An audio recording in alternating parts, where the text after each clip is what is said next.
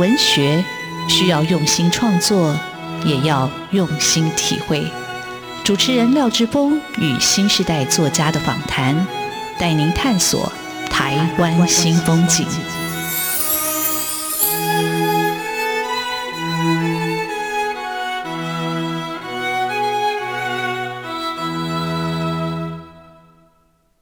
台湾新风景，我是主持人廖志峰。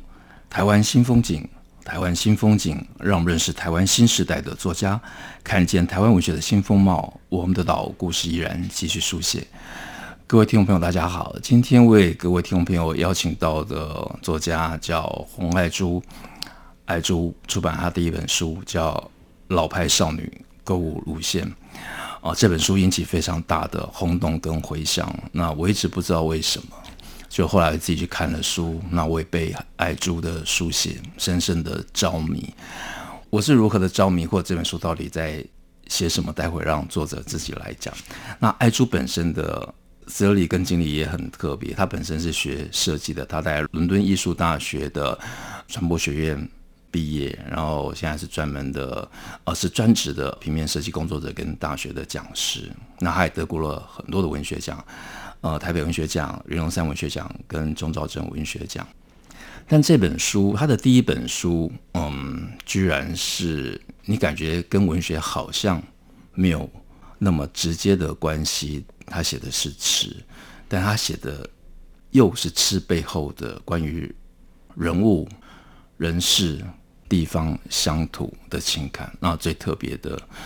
呃，我觉得他在这本书里头，他几乎一整本就透过吃或者透过食物、透过厨房来写他跟母亲、跟外婆的那种很紧密的这种血缘的这种传承的关系。好，我们今天很高兴请到爱珠来上我们的节目。爱珠好，峰 哥好，各位听众大家好。啊，恭喜爱珠出版了这本书啊！就很多朋友都是你的粉丝啊。谢谢谢谢。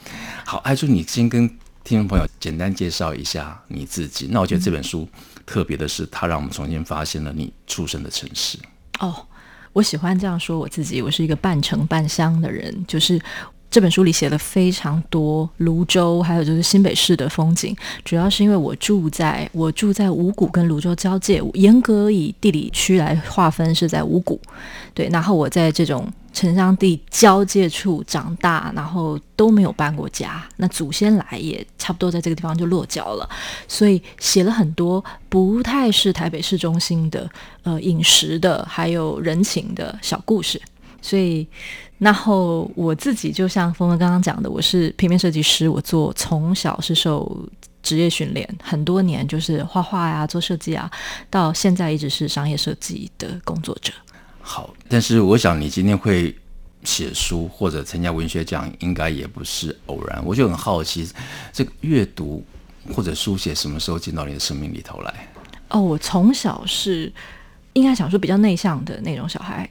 所以我的家人他们就发现，他只要给我书，我就会在旁边安静蛮长一段时间。所以我我是很杂读的长大，但是确实书籍陪伴我很，就是一直到现在睡前都还要读一点东西才有办法睡的。倒是因为小时候没有想以后要写东西，所以爱读什么就读什么，所以图文的东西也读很多。然后长大之后，我喜欢一些比较明初的、民国的、五四时期的的文章，所以。觉得哎呀，用字这么清爽，但是可是都可以叙事的非常到位，所以这是我小时候到目前为止喜欢的东西。那当然，我读很多食谱哦，也 喜欢吃嘛，所以看到食谱啊、老食谱，看到那些照片都很着迷。嗯，呃，我其实透过爱珠的书写，我就有两重的经验哈。我想这个经验是第一个经验，就是关于他的文字。那爱珠其实跟我年纪差蛮多的，我觉得我们差了二十。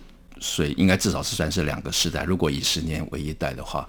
可是我在读的时候，我觉得他那个文风我非常的亲切。刚好爱珠提到了沈从文，跟提到了鲁迅，嗯，我觉得那种文白交接，或或者是一个在文白的界限没那么清楚的一个时代的文字，有一种干净清爽，而且那就是我想要的。我曾经，呃，也有人问我，如果我写散文，我会希望。写成什么样的一个文风，或者我自己的理想的一个典范是谁？我通常都会讲沈从文。我觉得我读很多沈从文的文章，我觉得那文章就是很迷人，淡淡的，可是我觉得情韵呃非常的悠远。然后你回到他所写的那个世界里头，不管他写的是编程啊，还是写吊脚楼的故事，非常简单的故事，但你一辈子都记住了。就没想到那么多年以后，我在爱珠的文章里头，我又读出了这种味道。那，这是我的第一重经验。那我的第二重经验就是他写好这本书，大家很着迷，是因为它里头有购物路线，有美食路线，然后写很多呃怎么样烹调的过程。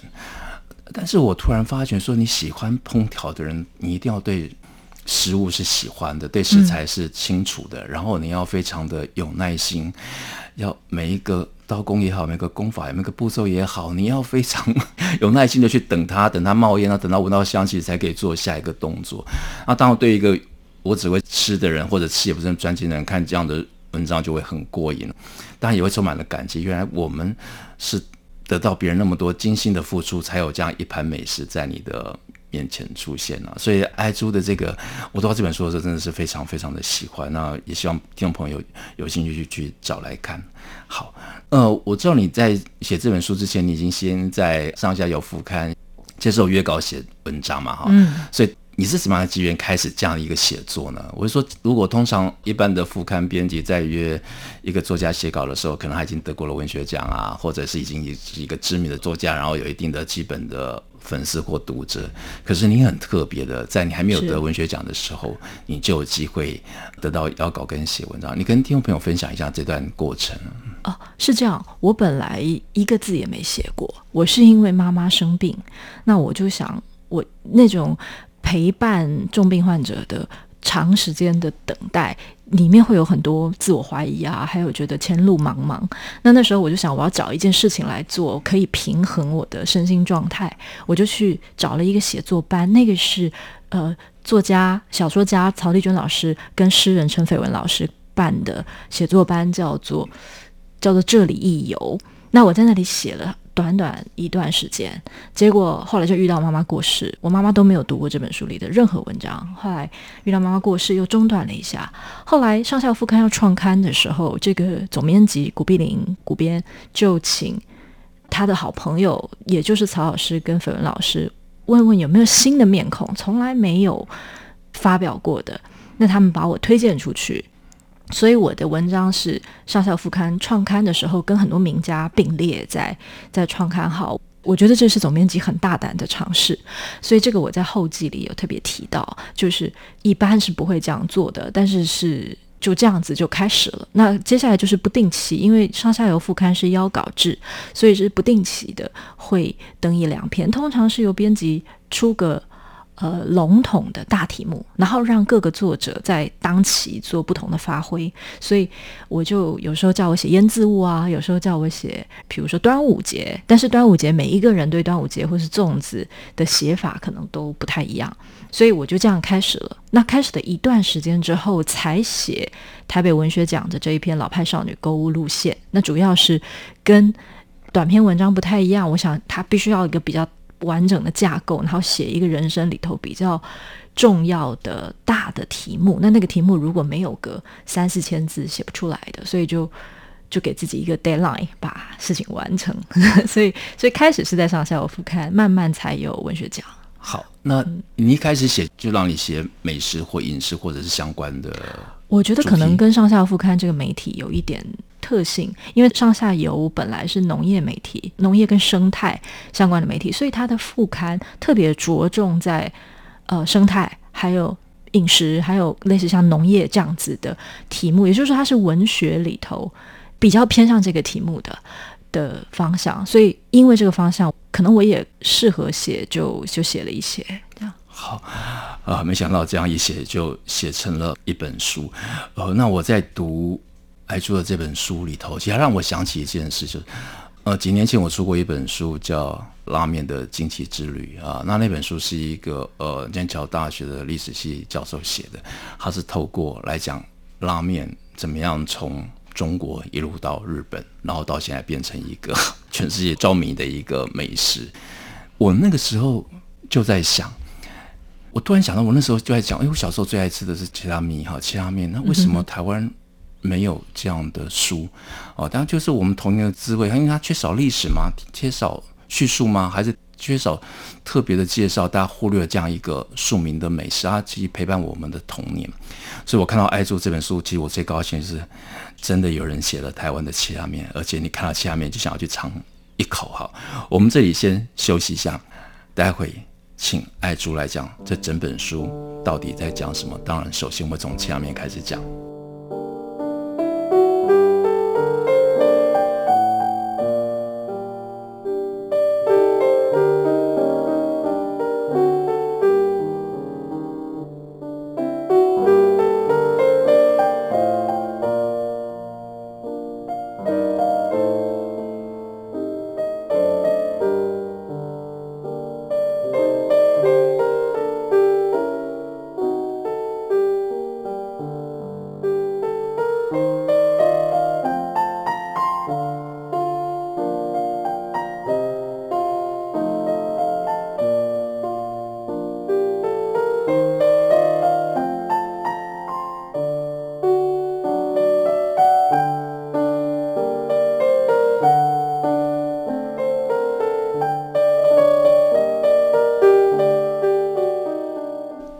新风景现场为各位听众朋友介绍的作家叫洪爱珠，爱珠出版了她的第一本书《老派少女购物路线》。这本书的这个片名也是她的台北文学奖的得奖的作品。但是我特别特别感到亲切，而且一直在回味的是，其实是爱珠写切拉面。我看到这本书的时候，我一直想想起来我小时候第一次吃切拉面的那个感觉，就路边摊，然后用一个面勺，然后面撒一撒，放在水里头。然后等待的过程又充满了期待。你下好面了，然后这个老板就会切两片叉烧肉，就放在上面。嗯、有时候是瘦肉，瘦肉。嗯、然后你现在想起来，那个汤你怎么样喝都不会觉得口干哈。就是那时候可能是一个味精或者味素很少的年代，所以我觉得那个面的滋味就很难忘。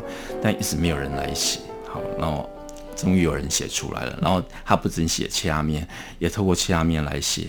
泸州，好，我也重新认识了泸州。那我们让作者自己来介绍这本书在写哪些故事。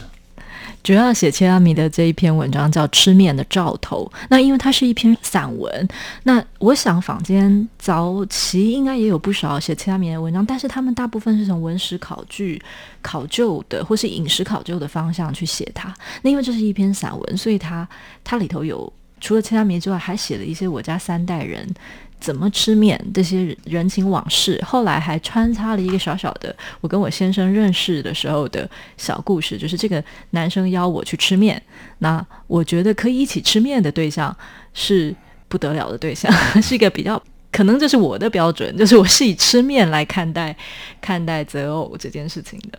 那里头写切拉米，主要是因为泸州这个地方到现在都还是一个切拉米的一个一个大本营，所以。就在泸州一个很一个名寺庙永联寺的周边，至少有十多家切仔面。那整个泸州算起来二三十家，我有数过，二十几家跑不掉的。那到现在还有这么盛的切拉米的文化，跟这个地方的居民有关系，所以它是一个。呃，北台湾的早期移民聚落，那这个聚落里头住得久一点的，乾隆年间就来有三百年，然后年轻一点，像我的家族大概有两百多年。那这种家族就是这种有根深蒂固的，呃，原本的著名的文化，它就会留得比较久。那主要又是因为它在城的边缘，所以哪怕是开发什么的也不少，但是就。也不会完全消失，所以到现在泸州的切拉米还是每一家店生意好的吓人。然后因为生意很好，所以他们下的这些肉啊，黑白切的下水啊，量非常大，所以那个汤头我可以说它是比外地还要厉害得多，是因为这个是当地居民的热爱，导致它的这个规模经济相当的相当的蓬勃，这样。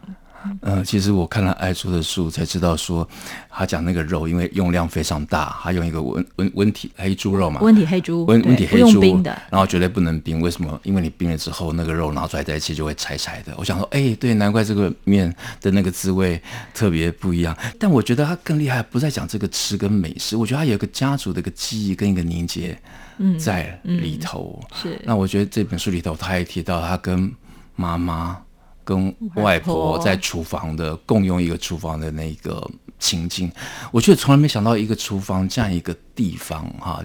有多少的人生的故事就这样子展开？那我觉得很多的传承，也就是因此就这样留下来。主要是我觉得我比较没有移动太多。我从小因为在同一个地方长大，那我还跟外婆住得很近，就在隔壁，所以。好像人家有一些人是会长大要离乡背井的，他跟他的外婆或是他儿时的记忆，就一定不得已的要有一个切开。那但是因为我没有，我是一个连续的长的时间，所以到我外婆过世以前，我们都很亲密。我的妈妈也是，所以我好像是浸泡在这样一个一个很很温暖的家庭生活里头，很长时间，一辈子的时间。所以所以后来再回忆起来的时候，特别不舍。那写了很多，也是因为记忆。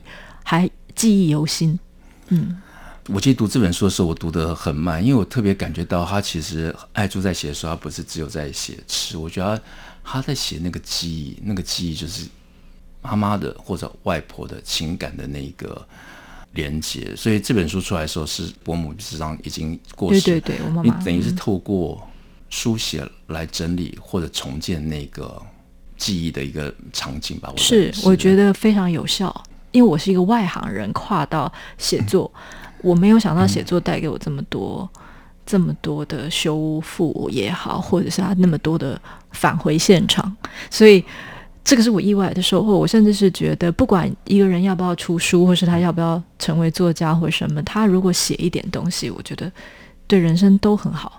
我这是我真的是由衷的心得，因为我是从一个不写任何东西的人，到要写出一本书来。嗯，爱说这个分享其实就是很诚恳。其实这也是我想说的。我自己一直对写作的看法就是，呃，我觉得写作是一个生命的一个整理了。哈，就是你透过这个整理，可以去反照内心，也要去把自己遗忘的事物去把它重建起来。那写作一开始是从内心出发，那我觉得这样的写作就特别的真诚动人。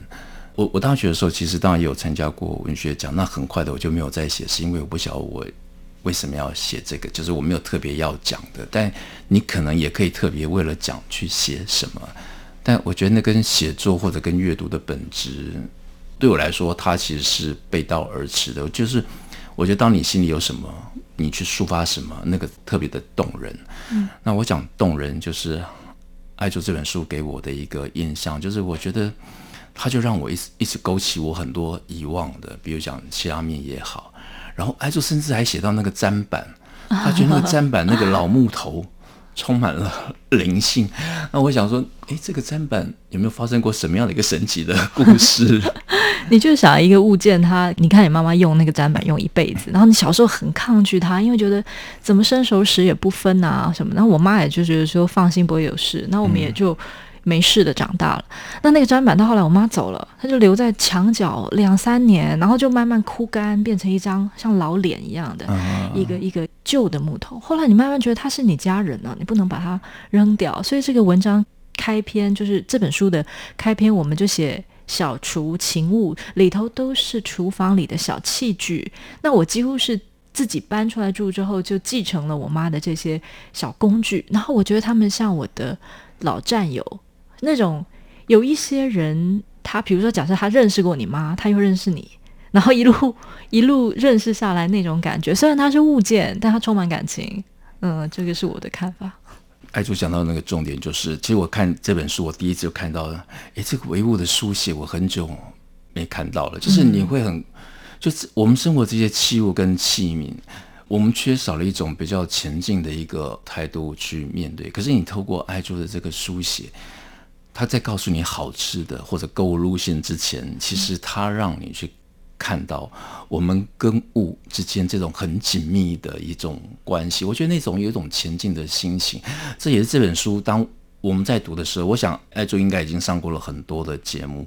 可是当我特别在读这本书，我要特别介绍的是，我觉得这本书其实是一本很棒的生命书写，非常的真诚。我们这里休息一下。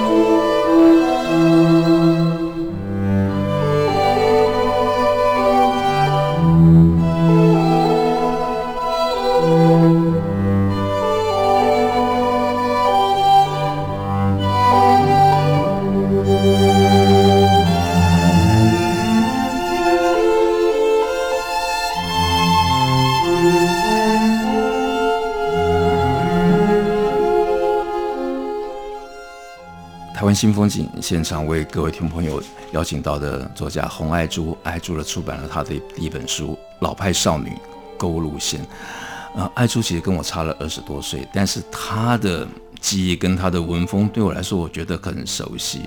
那果然，我们都有喜欢的作家，想要亲近的作家，像沈从文、像鲁迅。那鲁迅的小说的情调，我一直也很难忘。然后沈从文的散文的书写，也是我一直想要呃学习的诗法的一个对象。但是我在这书里头，我就的确读到了。那作家说过是是这样说爱珠这本书的哈。好，当然红爱珠不只是写词写得好，他是写得好。他写美空云雀唱歌，声音浓厚却含着严厉。他写空的茶盒，世人有时轻看物质，不知道人生难料，须有旧物相伴。他写洗芫荽根，指甲刮除泥尘，肉素芽白色的根部，此时幽香缕缕，是洗采食独享的礼物。苏国志这篇文章我读到的时候，的确就是我在看爱做这文字的时候，我觉得他写到那个饭粒粒分明，他写到那个文字其实也是粒粒分明。他写他厨房里头的每一道工序，你都想那个场景就在那里。而且他比如说讲要烧饭，一定要学会用火烧，他就用火烧那个饭才可以烧出它的一个层次 跟香味啊。我觉得这个，我想如果不是对这个。物对这个食物有充满了这种前进跟珍惜的感觉，你实际上写不到这样的一个文字。那爱珠虽然说他自己不是文学科班出来的，但是我觉得文学本来就是在回应我们生命的一个召唤啊。就是你如果对你要写的主题或者对人没有情感，你写不到那个情分上去。但这本书，我觉得我一直沉浸自在他的人物世界里头，甚至是他的一个活动地域。爱珠跟我差了二十多岁，可是他写的西门町，我想，哎，突然我又我又回到了西门町啊，写到了茶楼，写到了他隔着一条河去眺望。我小时候住剑潭，我们跟台北城市上就隔了就是基隆河，是，就是你如果你坐公车，你是要先经过。中山桥，你才会到城里头去，所以，我们跟城市有距离。某种程度来讲，我住的地方剑潭其实也是一个偏乡，它根本就是一个河流的冲击地。那爱珠住的泸州其实也是，它也是要过了过了中心桥或者台北桥、忠孝桥、中孝大桥才会到城里头去。好，那我们就请爱珠再讲这本书里头还有哪些精彩的文章的故事，可以跟听众朋友来介绍。嗯，我来提一提，因为很蛮多人提购物路线，也蛮多人提吃面。可是这本书最后有一个章节，它是讲，呃，最后两个章节是讲茶与茶食，还讲了一点南洋的故事。主要是我家里有一些南洋长辈是相识三个世代的，到现在都还有往来的世代。呃、蔡叔叔，蔡叔叔，蔡叔公，蔡叔公是。对，那所以刚刚峰哥讲西门町，主要是我们一直我因为我们。都要过桥才能进城，所以进城的一切，现在大家觉得理所当然，城里的一切，对我们来说都还是有一点仪式感，或是一点新鲜感的。比如我们常常去老天路买茶食，那我后来对这种古典的拜拜茶食，或者是古典的点心，不是西点的这些中式的点心，特别着迷。那这种着迷延续到在这个书里头，我除了特别写他们，也延续到南洋的篇章。所以我到南洋会找他们当地曼谷潮州人吃的那种老饼，那里头就是，就我们现代人的观点会觉得，诶，太油啊，太甜，里头那个豆沙一掐都要泌出油来那种，然后里头还有瓜子仁啊、蛋黄，然后冬瓜糖，极为。我现在看待它，我觉得那是极为奢华的、古代的、充满向往的一种糕点，就是把所有的好东西放在一块糕饼里。那那种心意，现在来看，就是大家动辄就觉得，哎呀，太有太甜了。我觉得，倘若不是吃的很多，倒是大家可以享受一下那种好像中式糕点的美学。那我在书里头，因为。整本书沉浸在老的事物、老的食物，还有老的人情里头，所以有一些小串联在文章后头的两个比较少被提及的篇章里头。嗯、呃，爱珠讲其实就是我在读到的这本书，我在想我怎么样介绍爱珠，然后我在想要找那个切入点。那我就看到了一个关键词叫文法，他讲的是一个茶室，茶室的文法，讲讲马来西亚，对，他讲马来西亚的文法。可是我想，爱珠在写这些事物也好，写人也好，就整本书的一个构成也是这样的一种文法在书写，所以看到讲，哎，对，其实就是文法。然后也因为透过爱珠这个书写，我在想，对我们喝的茶好，不管是我们的日日式的抹茶好了，我们现在喝的功夫茶也好，呃，然后在东南亚喝的这些喝茶的习惯，你觉得这样的一种喝茶的习惯里头，这种最大的差异是什么？我在里头找的是那种同中求异的特质，就是异中求同，同中求异。主要是因为我们以前台湾的茶的那个的那个贸易，其实是会在整个东南亚都流转的。所以大道城现在还有好多老的茶行，比如说像有记茶行，他们其实在曼谷是有分店的，或者是说应该是他曼谷的那家店是最早的店，慢慢才到大道城。所以这中间有非常多，我觉得。吃的饮食或是饮茶的文化的旅行，所以在东南亚会看到这些。你看到好像很你很熟悉的台湾茶，在其他地方开花，或者是有一些南洋还保留着最早期、最早期备茶的那种风格，跟台湾的风格现在已经不太一样了。所以你在香港书里写《港岛茶记》，写香港的福建茶行那种铁观音，跟台湾现在的铁观音已经不一样了。但是因为我家里。一直有喝，所以这个你就觉得它有点好像文化互相浸润，然后还有旅行。那如果是书里写大马，就是马来西亚的茶室那一篇叫茶室的文法，是我觉得你去里头耳朵里听到的，跟口里尝到的茶，都会让你觉得好像又远又近。为什么呢？因为他们用的是闽南语的发音，所以南洋的茶室叫 Kopitiam，其实 Kopitiam 很就是我们的。咖啡店的台语对不对？然后里头会有他们做咖啡店，对吧？然后会讲他们叫喝茶，会有时候会那个茶的名字，有的叫茶欧，有的叫茶西，有的叫咖啡欧、咖啡西，你就觉得那个是闽南语啊。那闽南语，然后再加上当地的，包括它是发音啊，还有就是当地那些饮食，你就觉得哇，那是一个我觉得好远又好近。那是我特别着迷的一个情境，所以写了蛮多在这个书里头。啊，这真是一本非常非常迷人的书。就是其实我特别看到爱做唤起我，不管是切拉米，它是哪一些米苔木，其实都是我喜欢吃的。那我现在有时候回到迪化街，我去找米苔木。哦、那米苔木有几个摊子，比如说像呃大龙大龙街也会有，嗯、就是我会固定去吃几家，就是那种回味。那我觉得童年的一个记忆，透过。食物是把它勾起的，但是你如果还没有机会吃到，你透过这个阅读，你还是可以唤起的。那当然，一般读者的读法，呃，可以透过这本书，跟着去购物，跟着去寻访这些每一个南北货也好，每一家美食也好，背后那种历史记忆跟传承。那今天非常感谢爱珠上我们的节目，那也希望啊、听众朋友有兴趣不要错过这本书《老牌少女的购物路线》。谢谢爱珠，谢谢峰哥，谢谢大家。